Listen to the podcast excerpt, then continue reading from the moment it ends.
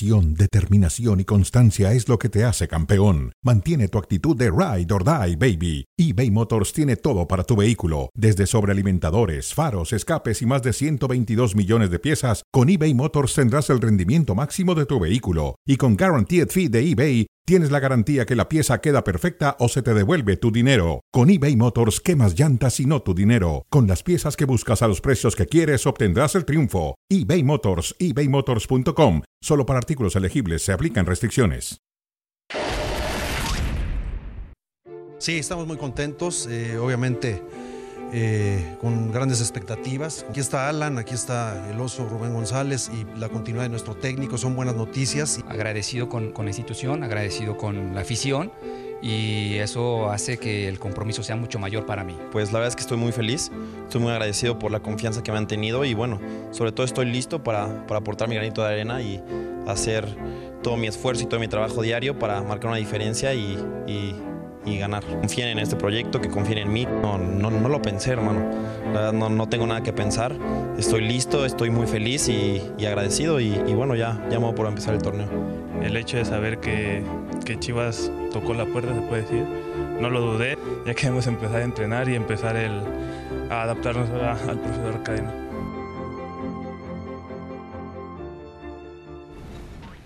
Bueno, bienvenidos a Cronómetro. Aquí estamos listos con David Faitelson y ya vieron ustedes que Chivas pues tiene ya un proyecto aparentemente encaminado con el técnico Cadena que va a continuar, Alan Mozo, que es el gran refuerzo que llega procedente de Pumas y el regreso del Oso, el González. Bueno, eh, dice Peláez que tratarán de tener algún otro jugador que puede regresar por ahí que estaba prestado en algún equipo. Eso es lo que ha dicho Chivas en su presentación para el torneo. No sé si le alcance, pero esperemos que Cadena dé el salto de calidad que se espera de él, Faitelson. ¿Cómo estás?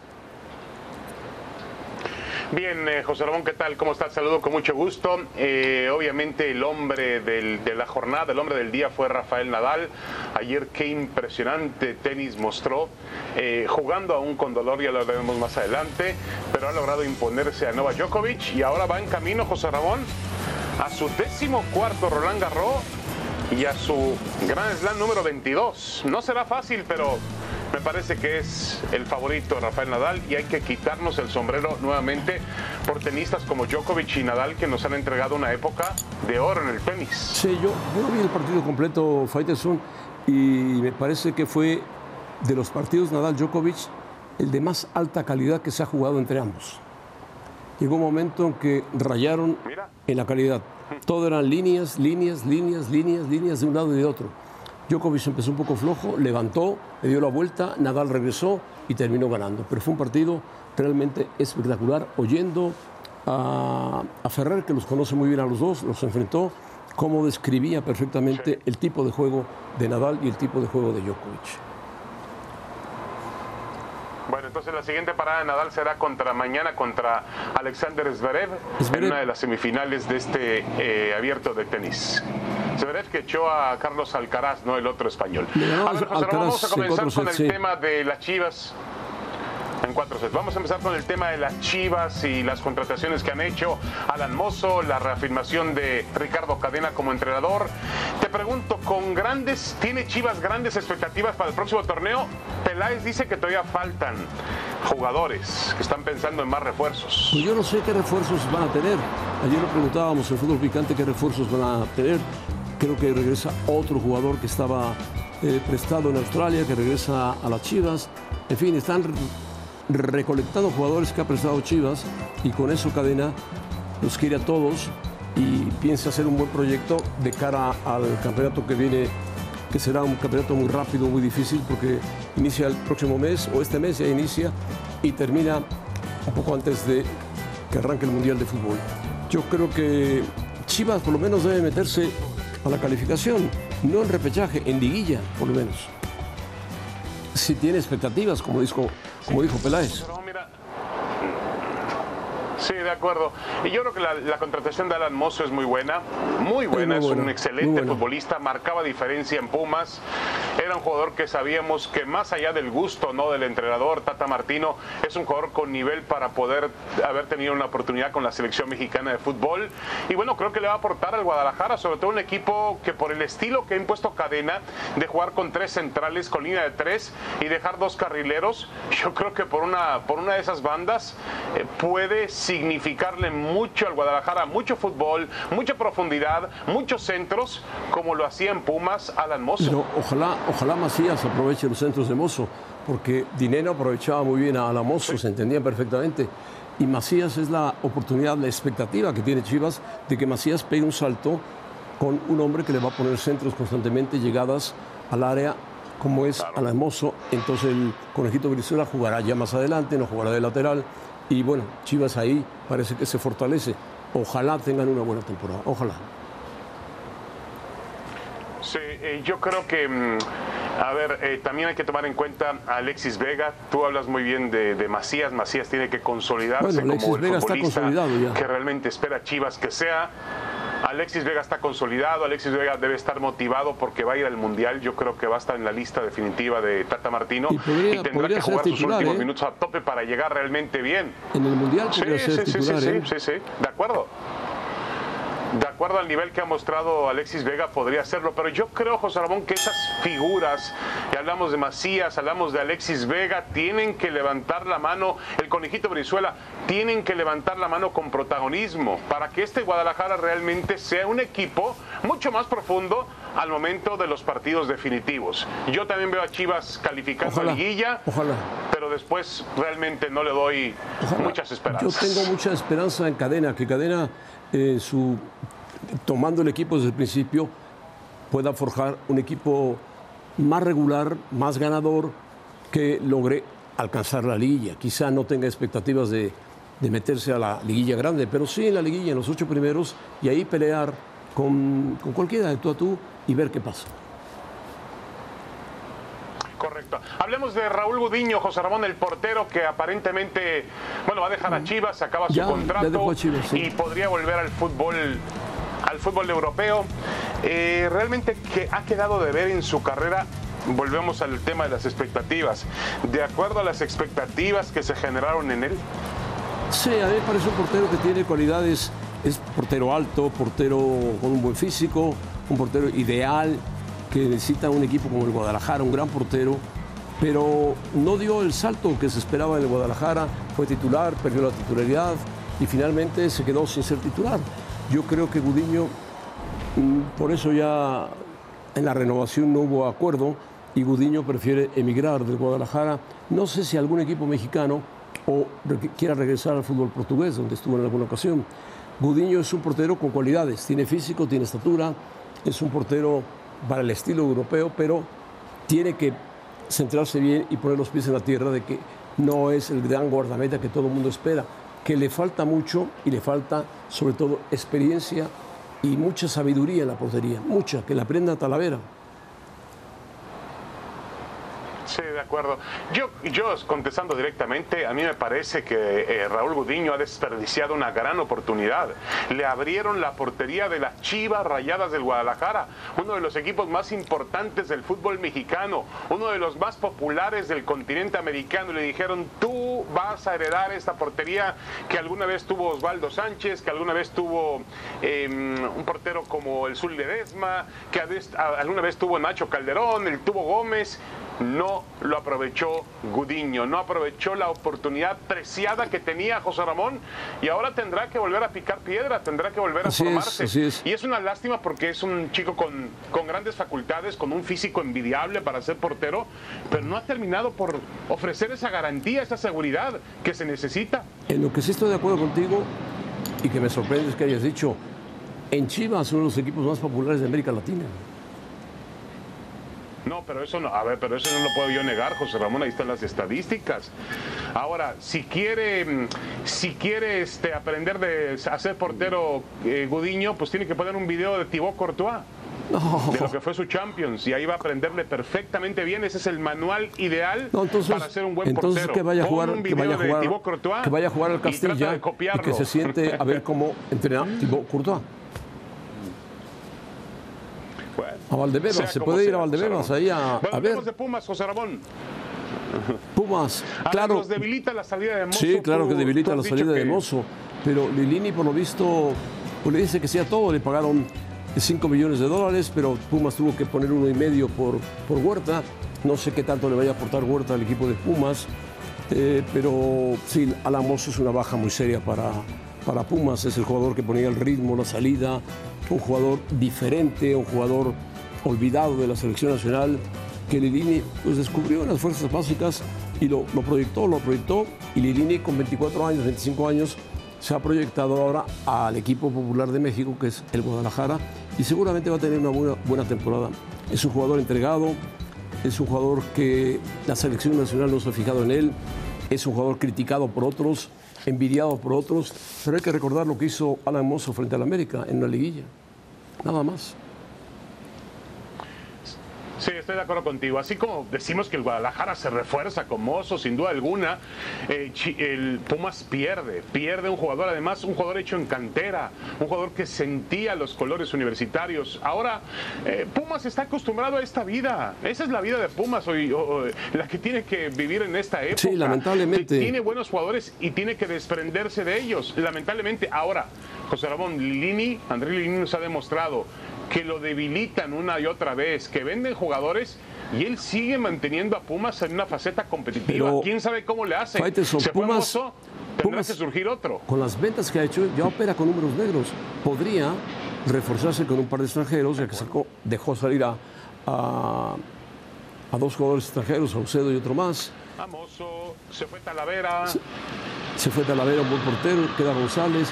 Yo creo que debería reforzarse con dos, dos extranjeros de buen nivel. No sé quiénes traen los brasileños, pero de buen nivel. Pepito, Pepito. De, acuerdo, de acuerdo. Yo me acuerdo de Pepito García, ¿te acuerdas de Pepe García? Bueno, Pepito vive en España. ¿Cómo no? Yo creo ¿Cómo que no? es el Pepito enlace de los brasileños, Pepito. Pepito. Bueno, no, no, la verdad, José Ramón no, no falló con los brasileños que vinieron, ¿eh? Terminaron siendo No, mucho mejores Lini- jugadores Lini de lo los que metió- los parecían metió al y fútbol. terminaron aportando para Pumas. Sí, sí, sí. Bueno, está bien. Yo estoy de acuerdo que Lilini es el hombre clave ahí. Ahora, de que van a sentir la ausencia de Mozo al principio o por algún tiempo, pues a mí me parece que eso es Sí, indudable. es para que salga otro lateral de las características de mucho, Mozo es muy difícil, muy difícil, muy difícil. Es verdad. Bueno, José Ramón, ¿te parece bien si vamos a la pausa? Vamos a regresar para completar la frase y tenemos temas muy interesantes. Está Gareth bien, Bale, venga. Que ya dejó al Real Madrid. Rafael Nadal. ¿Y qué más tenemos por ahí? Y Lionel Messi. Messi. Cuidado México, eh, que Argentina anda con todo.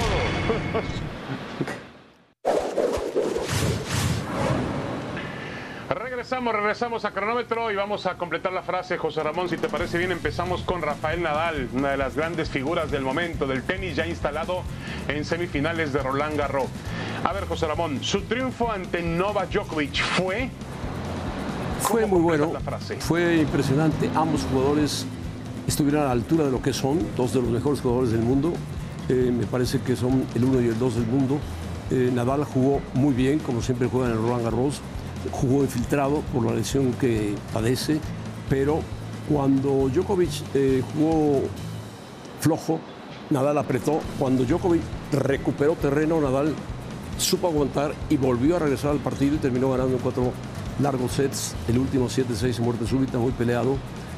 Y bueno, son jugadores que se han enfrentado casi 60 veces en, en su historia tenística. Son buenos jugadores, no son amigos por supuesto, pero son muy buenos competidores de altísimo nivel. El partido de ayer fue de los de mayor calidad que se han visto en el Roland Garros, en la historia del Roland Garros. Sí, para mí, yo completo la frase diciendo descomunal. Y me parece increíble que la edad, con las lesiones que tiene Nadal, todavía pueda brindarnos esta clase de partidos. Muy parejo el récord entre ambos, 30-29, imagínese usted, en favor de Djokovic. Aunque Nadal lo supera completamente, en la estadística se voltea completamente cuando se trata de Arcilla y se trata de Roland Garros. Pero eh, realmente, Bueno, José tiene- Ramón, dos tiene- jugadores Nadal excepcionales, Tiene maravillosos. 113 victorias en Roland Garros. Imagínate. No, no, no, no, no. No, una, locura, Djokovic. una locura auténtica. Si, alguien ha dominado una- un torneo, si ha dominado una superficie, ese es Rafael Nadal, ¿no? Sí, es decir, sí. el torneo, con todo respeto, se llama Roland Garros, pero bien podría llamarse Rafael Nadal. Y una ha superficie el torneo en suyo. muy Las complicada, cifras- muy difícil. La arcilla no la juegan muy bien muchos jugadores, a pesar de que están todos ahí, todos se metieron, pero no todos juegan bien la arcilla. Es muy complicada la arcilla.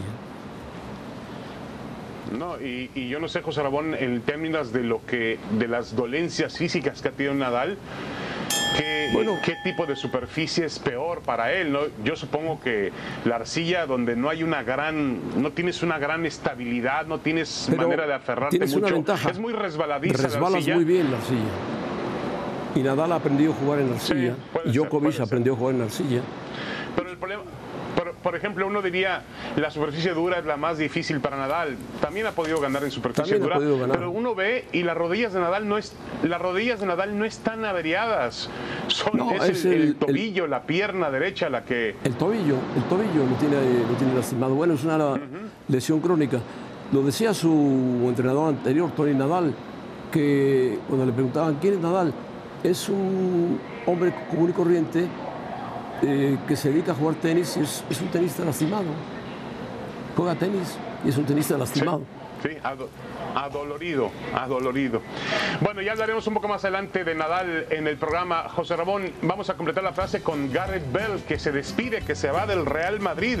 Aquí la pregunta es, ¿Garrett Bell será recordado como, en Madrid será recordado como Garrett Bell? por ese gol, este gol que le hizo el Barcelona en la Copa, maravilloso gol que dejó a Bartra viendo visiones, recorrió toda la banda, fusiló al portero y marcó el gol. Otro gol que le hizo el Liverpool en la Champions, de tijera, maravilloso también. Gareth Bale es un jugador con calidad, con velocidad, con tiro, con todo, tiene todo, pero nunca quiso aprender el idioma de castellano. eh, le gustaba mucho el golf, jugaba algunos partidos, no le importaba estar en la banca, pero Gareth Bale se cambia cuando se pone la camiseta del país de Gales. Esa va a ser la diferencia con Ucrania. Es un jugador veterano que el Madrid no aguantó porque le respondió en algunos momentos y porque pagó mucho dinero por él. Gareth Bale hoy no cuesta lo que pagó el Madrid y seguramente saldrá, sale ya, está en la lista de salidas del Madrid, pero le aportó algo al Real Madrid, le aportó una Champions, le aportó una Copa de- del Rey frente al Barcelona, hizo una jugada genial, jugaba muy bien cuando jugaban Benzema en el centro, Gareth Bale por el lado izquierdo y Cristiano por el lado derecho o viceversa, era la BBC famosa del Real Madrid. Bale jugaba bien en esa época. Ahora, yo creo que eh, será recordado como, como lo que fue, eh, como lo que pudo haber sido y no fue. Es decir, un jugador de extraordinarias facultades. No olviden que le costó al Real Madrid en aquel momento, era una transacción realmente imponente porque eh, le pagaron al, al Tottenham, le pagaron eh, 100 millones de euros por él y parecía que podía llegar realmente a transformarse como uno de los mejores jugadores en la historia del fútbol mundial. No fue así, lamentablemente no fue así. Tuvo destellos porque Tenía- tiene una gran tenía- clase. tiene que le condiciones. hace en Tiene la Copa mucha clase, tiene mucha clase. Sí, sí, sí, la pero velocidad, a cuentagotas, velocidad, a profundidad, cuentagotas, a cuentagotas. disparo. Yo creo que el problema de él fue la apatía, José Ramón. Nunca entendió el sitio donde estaba parado. Sí. Cosa que sí entendió Benzema, cosa que obviamente entendió Cristiano Ronaldo. Él no lo entendió. No lo entendió y además no se adaptó a, a lo que es el Real Madrid, no se adaptó a la ciudad, vivía feliz en los campos de golf. Dicen que es un gran golfista, bueno, Bueno, no quiso, a lo no mejor, quiso adaptarse. o no José quiso adaptarse, porque cuando juega con Gales mete unos golazos, Gareth Bale, fantásticos. Pero De bueno, acuerdo. Bueno, el, el Argentina le ha ganado hoy 3 por 0 a Italia, José Ramón. Normal, Han vapuleado normal. al campeón de Europa eliminado del Mundial Italia. 3 Normal. por 0 le metió a Argentina con una gran actuación de Messi. de Messi, de Lautaro, de Di María, de Dybala, de todos los jugadores que tiene Argentina. Argentina. Argentina está preparándose para ganar la Copa del Mundo, David Faitelson. No para ganarle a México, para ganar la Copa del Mundo. Tiene un muy buen equipo de fútbol, muy sólido en defensa, muy sólido en medio campo y con Messi adelante, Di María adelante, Lautaro Martínez adelante, Dybala adelante. Es un equipo muy fuerte. En cambio, Italia mostró por qué no va al Mundial. No ha hecho el recambio. Todavía jugó Chiellini y Panucci el día de hoy. No puede ser. Italia necesita Mancini hacer un recambio urgente en Italia para que Italia vuelva en la Nations League, vuelva en la Copa de Europa, vuelva en la Copa del Mundo siguiente a ser un equipo protagónico como lo ha sido siempre la escuadra azul. Qué pena. 3-0 le metieron. Sí, de acuerdo. Hay una, hay un eh, el momento de Messi en la selección argentina es completamente distinto a lo Al que muestra en el Paris Saint-Germain. Saint-Germain en esta parte de su carrera. Porque se sienta a gusto, se, sienta a gusto. se, de acuerdo. Di María responde, Di- eh, responde Lautaro Martínez como el goleador. Responde ha encontrado un goleador también Dybala, la selección argentina. con el medio malísima. campo, el, Bueno, el medio campo es muy bueno. El medio campo está lleno de es, es, eh, de juventud y experiencia. De Paul. Lo Celso, Rodrigo de Paul, está también eh, Guido Rodríguez, aquel que jugaba en el América, excelente medio campo y tú lo has dicho también, el aparato defensivo con Romero, con Otamendi, con el mismo portero, el, el chiquito Emiliano Martínez. ese Romero, Romero juega muy bien, Romero juega muy bien, es un gran jugador. Y el portero Muy bien. Martínez, Emiliano, es un buen portero. Argentina no está preparándose para jugar contra México, está preparándose para jugar la final de la Copa del Mundo. Quiere ganar la Copa del Mundo Argentina. No sé si puede. Correcto, me quedo con eso, José Ramón. Argentina es, es, es un candidato a ganar la Copa del Mundo, Sí. no es un candidato a preocuparse por México No, no, no. o por la selección de Polonia todo o por respeto, pasar todo esa, fase, ¿no? Argentina va para más. Además, José Ramón. No, de acuerdo. Ahora, no tiene por qué distraerse, porque una distracción en ese grupo Ah, claro. te pone contra Francia, José Ramón, en la siguiente ronda, ¿eh? Argentina, sí, no, Argentina va a tratar de evitar a Francia ¿Estamos de rápidamente. No es lo mismo Francia que Dinamarca. Argentina iría con Dinamarca, pero bueno. José Ramón, vamos a la pausa. ¿Te parece bien? Regresamos con Mauricio y Mike, que está ya en Phoenix, Mauricio en May, Glendale, para el partido debes México-Uruguay. escuchar las declaraciones que dio Francescoli sobre Valverde. ¿Qué declaraciones, eh?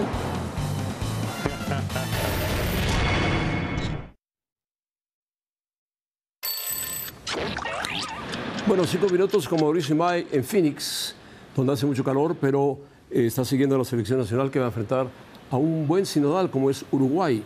Hoy vimos Argentina, Mauricio May, menudo equipo tiene Argentina, ¿eh? Hay que olvidarnos un poco de Argentina y pensar en Polonia y en Arabia Saudita. Mauricio. A ver, José Ramón, tú lo has dicho muy bien, José Ramón. Argentina se prepara para ganar el Mundial y México se prepara para enfrentar a Argentina. Así es. Mauricio, ¿cómo estás? Sí, para enfrentar a Argentina y para vencer a Polonia y para ganarle también a Arabia no, no, Saudita. no. Hola, Ay, José Mauricio, Ramón, David. Mauricio. Buenas bueno, tardes, bueno. un fuerte abrazo para todos. Claro, se tiene que preparar la selección mexicana. La selección mexicana se tiene que preparar para vencer a Polonia y para ganarle a Arabia Saudita. Yo llevo mucho tiempo de que no recuerdo una Copa del Mundo en la que la selección mexicana se juegue su pase a la siguiente ronda en los primeros 90 minutos, como a mi entender va a suceder en Qatar. Me parece que si México le gana a la selección de Polonia tiene muchas posibilidades de avanzar a la siguiente ronda. Pero bueno, eso será hasta noviembre. Por lo pronto, el día de mañana, en este maravilloso escenario en la casa de los Cardenales de Arizona. Digo, te recuerdo, ¿eh? Sí, claro. No, no, no, va a ser un rival, va a ser un rival complicado. Yo lo dije desde, desde el sorteo allá en Qatar, me parece un grupo bastante difícil para el equipo mexicano. No imposible, pero sí difícil. Bueno, mañana aquí juega la selección mexicana. Respecto, respecto a lo que me preguntabas, eh, José Ramón, eh, habrá una rotación considerable con relación a lo que fue el once titular ante la selección de Nigeria. Me dicen que Gerardo Martino está pensando, a reserva de lo que sucede en la última práctica del día de hoy, eh, está pensando solamente mantener al Cachorro Montes de los titulares y lo tiene que mantener porque no está el Cata Domínguez, esa es una de las razones. Y la otra razón, porque va a intentar, va a probar, va a ensayar con una línea de tres centrales. Es decir, quiere jugar con tres centrales, con dos laterales carrileros que estén prácticamente a la misma altura que los dos recuperadores y con tres atacantes que serían Alexis Vega, el Tecatito Corona y Raúl Alonso Jiménez. Para eso son estos partidos, no entiendo por qué la caray, David. No, porque generalmente Martino es un técnico muy pragmático, Mauricio May lo ha demostrado, casi no cambia su rígido, eh, su, su- su formación muy rígida, Pero- ¿no? A ver, cambió sobre la recta final de la eliminatoria mundialista y me parece Sí, que le ayudó. sí, sí. Cambió de 4-3-3 a 4-2-3-1. La línea de tres centrales la utilizó sobre todo en aquella gira por Europa cuando enfrentó a Argelia, a Corea del Sur y a Japón. Eh, eh, veremos el día de mañana qué tal, qué, qué tal se desempeña la selección bajo este dibujo táctico. Pero es lo que tiene que hacer, creo yo, Gerardo Martino, tomando en cuenta que le quedan muy pocos ensayos, muy pocos partidos de preparación de aquí a la Copa del Mundo. Ahora, y alguno dirá, Mauricio está loco, es apenas el mes de junio no y la Copa del Mundo será hasta noviembre. Eres- pero hay muy pocas fechas FIFA de por bastante, medio. bastante acuerdo. Eh, Gracias, José Ramón. Bastante acuerdo. Leía yo las declaraciones de. Francescoli hablando de Uruguay sobre Valverde. Dice que Sí. después de verlo jugar eh, en el Madrid durante una temporada y en la Champions, que en este momento no hay un jugador que sea de área a área y que cubra tanto espacio y que corra tan fuerte y tan poderoso como lo hace Valverde. Como dicen los que es ingleses, un aunque te jugador trabajo, José Ramón. un jugador Box to box. ideal para la selección uruguaya y romper el estilo de los uruguayos. De acuerdo. De acuerdo, de acuerdo. Además con esa posición que le encontró Carlo Ancelotti, ¿no? Jugando por fuera cuando es un futbolista que se de- desempeña más por, por carriles interiores y, muchas veces en el Real Madrid cuando, cuando lo ponía de arranque por fuera en el trámite del partido muchas veces terminaba jugando como, co- como, Tony Kroos, ¿no? Cuando salía el futbolista alemán con tal de no sacrificar al jugador uruguayo. Llegó el lunes aquí a la ciudad de Phoenix después de lo que fue el festejo con el conjunto del eh, Real Madrid. Ha estado trabajando con la selección eh, celeste. Tengo muchas, pero muchas dudas de que mañana vaya a jugar, por lo menos de arranque. Quizá algunos minutos lo veamos contra la selección mexicana. No sé si vaya a ser titular, ¿eh? El tema, el tema de, eh, tú lo has dicho muy bien, ya lo que menos sobra es tiempo para la selección mexicana de aquí al Mundial de Qatar. A ver, espérate, queda. Y, y también y Hoy es tampoco primero de junio. partidos. Junio, julio, agosto, septiembre, octubre. Y se acabó. Quedan cinco meses. De acuerdo, pero también quedan, quedan menos partidos. No es momento de que el Tata Martín nos ponga, entiendo que hay lesiones, A hay los titulares, jugadores que al cuadro titular, caso del Chucky Mauricio, Lozano, al cuadro titular. Ya que ponga al equipo que él está pensando debutar contra Polonia del Mundial, ¿no es tiempo que empiece a ensayar con ellos? A ver, lo que pasa es que todavía tiene, tiene dudas, tiene dudas Gerardo Martino y todavía hay futbolistas que se pueden subir a esa lista. Eh, pareciera poco tiempo, esos cinco meses, pero en el fútbol se convierte ¿Cómo qué, en Mauricio? mucho ¿Quién tiempo. puede subirse? Eh, ¿Alan le quedan muy pocos partidos para ver a algunos futbolistas. No, ya no puede subir. No, no, no, no, no, no, no, no, no, hombre, ya no. no, no, de los 38 tiene que, están ahí, aquí, ya olvídate de los de los 38 demás, que están aquí, Ramón. sí, ya de los, también olvídate de de los que no están en la lista ya no. Sí, sí, sí, ya Ah, bueno, olvidemos los nombres que no están No, en esta acuerdo. lista. Se pueden subir algunos de los 38 que están acá. Yo te diría hoy, José Ramón David, tiene Gerardo Martino, y el otro día lo platicaba con un jugador en el hotel de concentración, Gerardo Martino deberá tener una lista definida entre 18 y 20 futbolistas. Sí, de acuerdo. O sea, serán los titulares. De ahí saldrán los 11 titulares que van a jugar contra Polonia, contra Argentina y contra Arabia Saudita, ¿no? Yo, yo decía, José Ramón Mauricio, que tiene que, que- que ensayar más con el cuadro titular, porque el propio Martino lo dijo hace poco. Necesitamos reencontrarnos con un nivel futbolístico que alguna vez tuvimos, con un sistema, una Pero forma de alguna jugar. vez, Yo hace sé ya cómo juega como el dos Real años, Madrid. ¿eh? Eso lo va a hacer en septiembre, David. Eso lo va a hacer Yo en sé septiembre. cómo juega el Real Madrid y yo sé cómo juega el Liverpool. David. ¿Cómo juega México? Esa es mi pregunta. Eso, eso, lo va, eso lo va a hacer en septiembre, seguramente, contra rivales por confirmar después de lo que sucedió con Argentina, de lo que está sucediendo con Brasil, eh, lo que puede pasar contra Suecia ya en España a unos días de que arranque la Copa del Mundo. Bueno, entonces tú ves eh, que México tendría que prepararse contra Polonia y Arabia Saudita. Olvidarnos de Argentina por ahora. Porque Argentina, Ahora. claro, ante una Italia decaída moralmente No, y no, no, no, no, y vieja, no. Ver, Argentina José mostró un No, fútbol ¿cómo te vas a olvidar de. Argentina, José Ramón? ¿Cómo te vas a olvidar de Para eso vas al Argentina? Mundial, José Ramón, No, a jugar lo- con Argentina, no a jugar Claro. con Arabia Saudita, No, por favor. hay que jugar con Dios. No, no, no, Argentina, jugar pero- contra No, todos, no, a no, jugar contra todos, David. Argentina va a jugar Contra con todos, Y si contra es posible, todos. Para mí sería maravilloso jugar contra Argentina y luego jugar con Francia. Sería excelente para México. Maravilloso. Ganarle, Bueno, dices tú que abrazo, ganarle a Argentina. Mauricio. Adiós, Mauricio. No, no, no. Jugar con Argentina. Pues sí. Regresamos, regresamos a cronómetro, verdad o mentira. Adal Franco está con nosotros, eh, José Ramón, Hola, para Adal. hablar de automovilismo del Checo Pérez que renovó contrato Hola. y también de las declaraciones del papá de Max Verstappen que son, son controversiales. Hola Adal, bienvenido, saludos. Adal, cada día te crece Gracias, José. Ramón, David, día- fuerte abrazo, siempre un gusto estar con ustedes, ¿eh? Cada día te crece más la barba. Bueno, por lo menos hay, hay barba, porque arriba ya no hay aficionados en el estadio, pues entonces ni modo, uno por, unas por otras. Bueno, no te, escuché bien porque yo he tenido un audio terrible el día de hoy, pero bueno. Este, platícanos, Adal, de el triunfo del Checo. ¿Qué significa el, triunfo del Checo? ¿Qué significa para eh, el equipo que dirige Red Bull? ¿Qué dice Horner, Chris Horner? Ya sea o Checo, ambos son pilotos de Red Bull y ambos tienen la misma oportunidad. Para mí, me parece mentira, disfrazada, mm, verdad, pero por supuesto que Verstappen, cuando vaya con más puntos, será ayudado por Checo Pérez, indudablemente. Solamente que el Checo, a ver, Verstappen en puntos, sería diferente. Eso es. Eso es. Yo entiendo la emoción, ustedes me conocen, aparte de que me encanta el automovilismo, yo soy pro mexicano siempre. Y entiendo la emoción, todo piloto de Fórmula 1 quiere ganar en Mónaco y Checo lo ganó a toda ley, a todas luces, porque manejó de manera impecable y no puso mal una rueda. Lo que, lo que está poniendo también en perspectiva el papá, de, el papá de Max Verstappen es que la estrategia no le favorece a su hijo.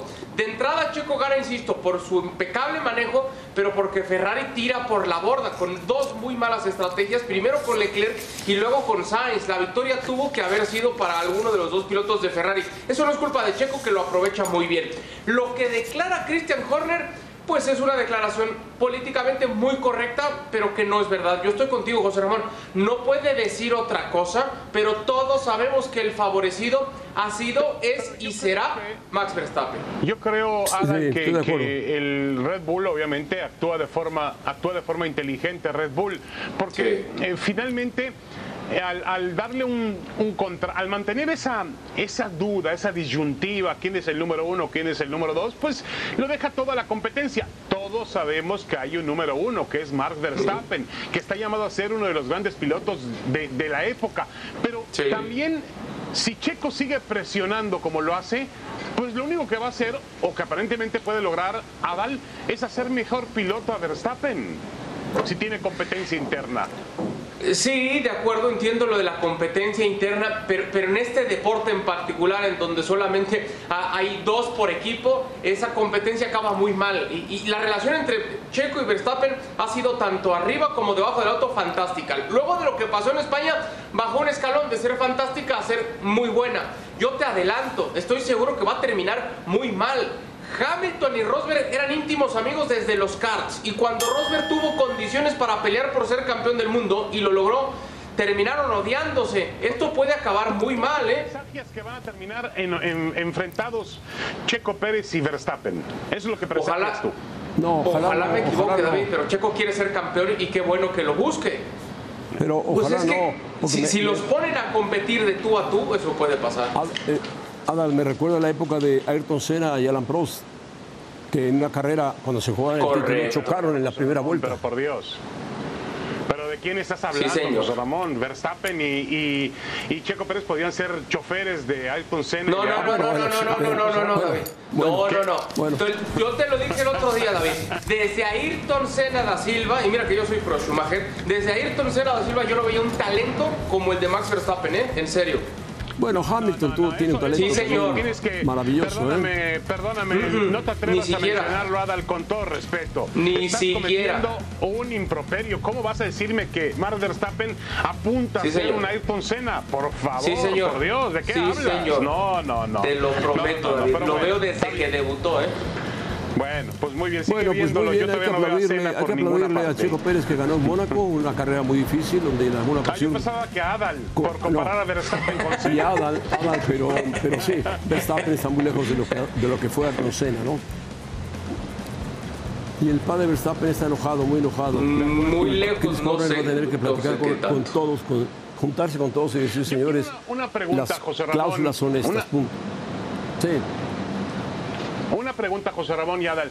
Si Checo Pérez en un momento dado, por, por lo que sea, porque no está cómodo, por la rivalidad con Verstappen, por su nivel, es, elige, salir, elige salir de Red Bull, ¿hay otra escudería que no sea Ferrari que le pueda dar un auto tan competitivo como el que tiene hoy? No. No. Es que firmó un contrato hasta 2024. Después de 2024 yo no veo más a Checo en Fórmula 1. No es ningún jovencito, ya tiene tres hijos. Hay, una, hay una frase en, el automovilismo que el piloto se hace un segundo más lento por cada hijo que tiene. Y no es un tema menor, están arriesgando la vida cada que se suben al auto. Entonces, después de 2024, después de 14 temporadas en Fórmula 1, yo no veo todavía a Checo en, en la máxima categoría. ¿eh? Sí, pero bueno, ha hecho un buen trabajo, ha cumplido y ha ganado la carrera de Mónaco, que en alguna ocasión con un auto menor se estrelló en Mónaco, Checo Pérez, ¿te acuerdas? Sí, sí, sí, sí, cómo no, claro No, que sí. además se convirtió en el piloto mexicano con más triunfos en Fórmula 1, que no es algo menor, ¿no? No es algo que, que- que podemos eh, eh, desechar como algo normal. No hemos tenido nosotros en México, más que los hermanos Rodríguez, grandes pilotos de Fórmula 1. Abrazo, Adal. Adal, Saludos, un gracias. saludo y un abrazo fuerte. Chicharito.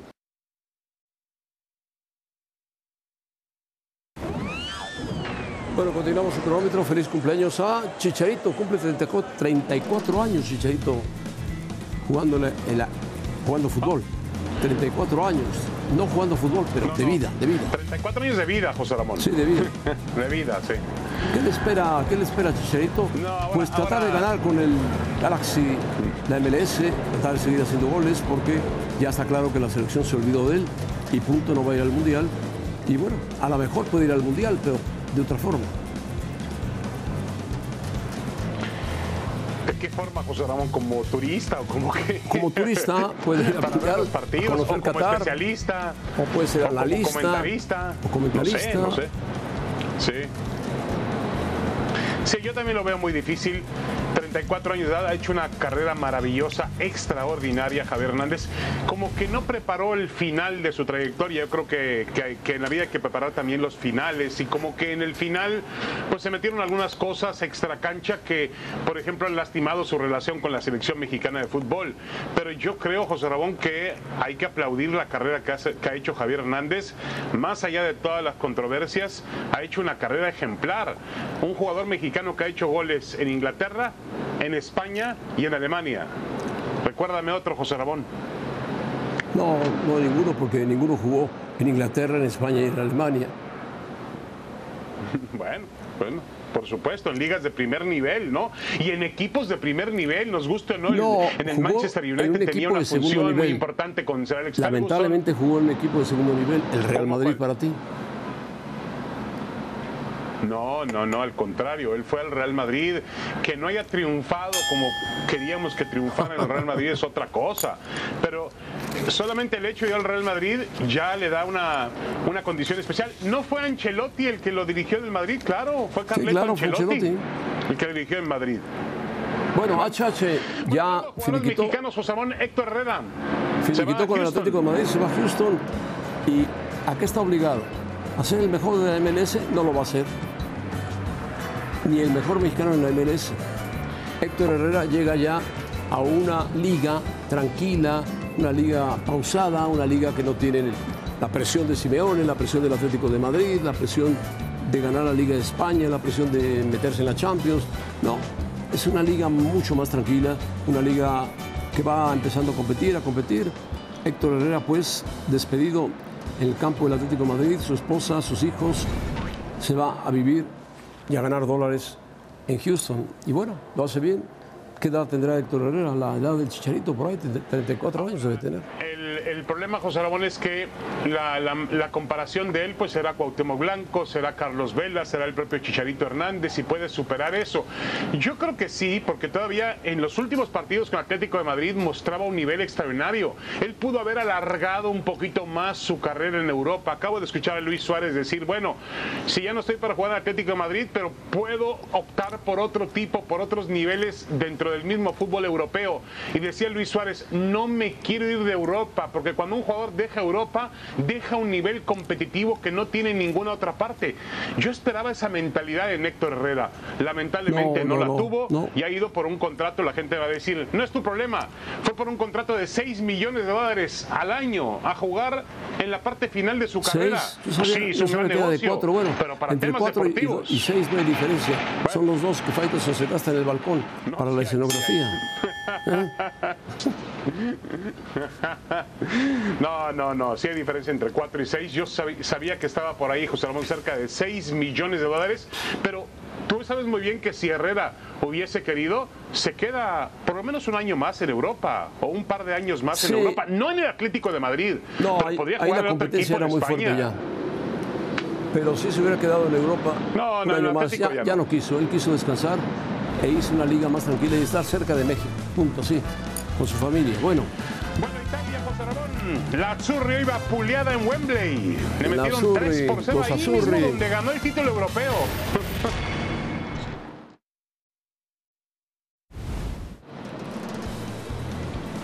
Bueno, regresamos a cronómetro y antes de ir con el tema de Italia, únicamente invitarles para que esta noche nos acompañe en Fútbol Picante. Será Diego Aguirre. Diego Aguirre, el nuevo entrenador de Cruz Azul, estará con nosotros en el estudio para platicar de Cruz Azul y platicar también de la selección uruguaya que enfrenta mañana a México. A ver, José Ramón, eh, Italia hoy pierde 3 por 0. ¿Mostró la razón por la cual no va a estar en Qatar 2022? Sí, por supuesto, Italia se ha hecho vieja y no la han querido cambiar. Mancini tiene que hacer un recambio absoluto, de inmediato, urgente. Eh, creo que hoy despedían a Chiellini de la selección italiana. Panucci ya no está para jugar en la selección italiana. Les falta Chiesa, les falta ataque. No jugó Immobile, no jugó Inzaghi. En fin, Italia tiene serios problemas para formar un equipo competitivo como lo tuvo en la Copa de Europa, donde corrió con mucha fortuna. Pero Italia es una pena que el fútbol italiano, que el calcio no esté en una Copa del Mundo por segundo segunda vez consecutiva, Rusia y ahora, ahora Qatar. Debe tener, debe tener una debe tener una correlación, José Ramón, el hecho de que los clubes italianos también han dejado de ser protagonistas en Europa. Hace tiempo, es decir, hace mucho tiempo. Ahora ganó la Roma, la Roma, la Roma ganó con Mourinho el trofeo, el tercer trofeo en nivel europeo. Esta famosa ahora que se inventaron la, ¿cómo le llaman? La Europa el, tercer, el, por debajo de la Europa League, la Conference, Conference League, correcto, la ganó la Roma. Pero por lo demás, José Ramón, no pintan en, en Europa, no pintan al nivel No, de los no, no. españoles, ingleses, alemanes. El Ya Milán, se le el fue por Milán ha encima, sido, con todo respeto, ha sido el comprado ahora por un PSG. inversionista de los Estados Unidos, dueño de los Dodgers. No sé si le vaya a invertir mucho dinero al Milan y el Milan vuelva a ser protagonista. Bueno, vamos con la hora cero y Nadal. Empezamos con la hora cero y Rafael Nadal.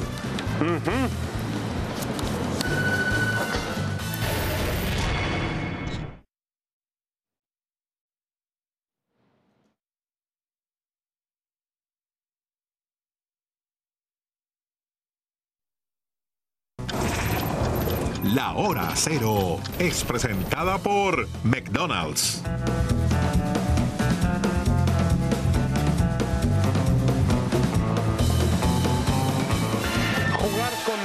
Vivir con dolor no es fácil ni para una persona común y corriente, ni, y mucho menos para un tenista como Rafael Nadal que ha llevado y elevado su, su cuerpo a niveles realmente de un estrés y de una fuerza física impresionantes. Pero él es asombroso, maravilloso, increíble, con, con todo lo que acarrea, con un dolor crónico sobre uno de los pies y con un médico de cabecera que está para anestesiarlo, para cuidarlo, Rafael Nadal sigue siendo un atleta competitivo.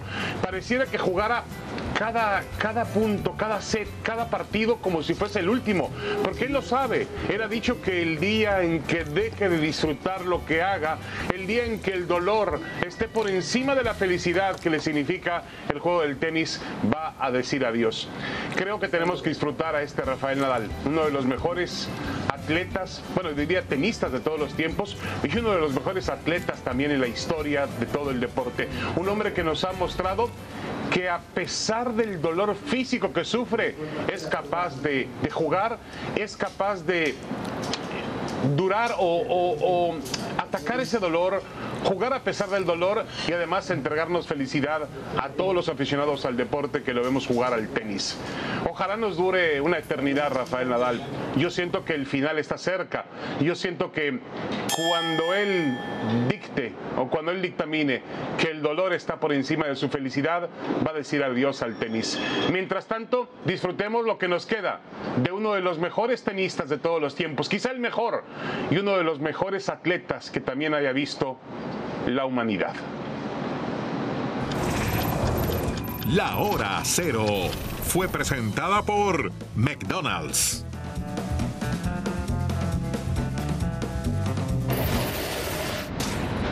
Eh, sorprendente, la, sorprendente la hora cero de David Faitelson sobre Rafa Nadal, que ya platicaremos más adelante sobre el partido, que fue realmente uno de los mejores juegos de la historia.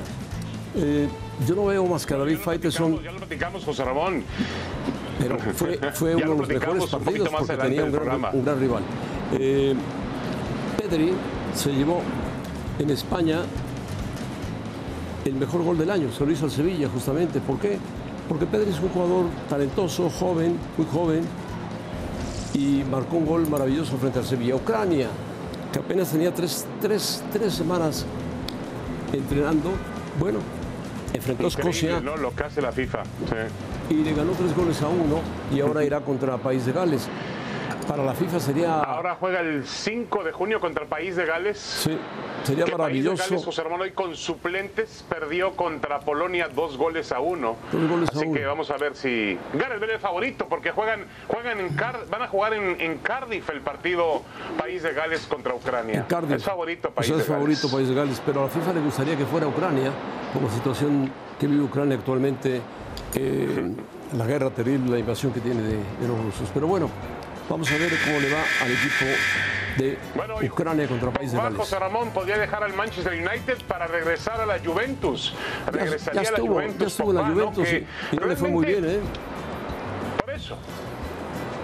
Bueno, ahora Vamos- José Ramón, realmente las expectativas sobre este jugador de fútbol eran, eran altísimas y no terminó siendo lo que aparentemente estaba presupuestado para ser Paul Pogba. Ya nos vamos, José Ramón. Gracias. Un abrazo. vámonos. Nos quedamos con ahora o nunca.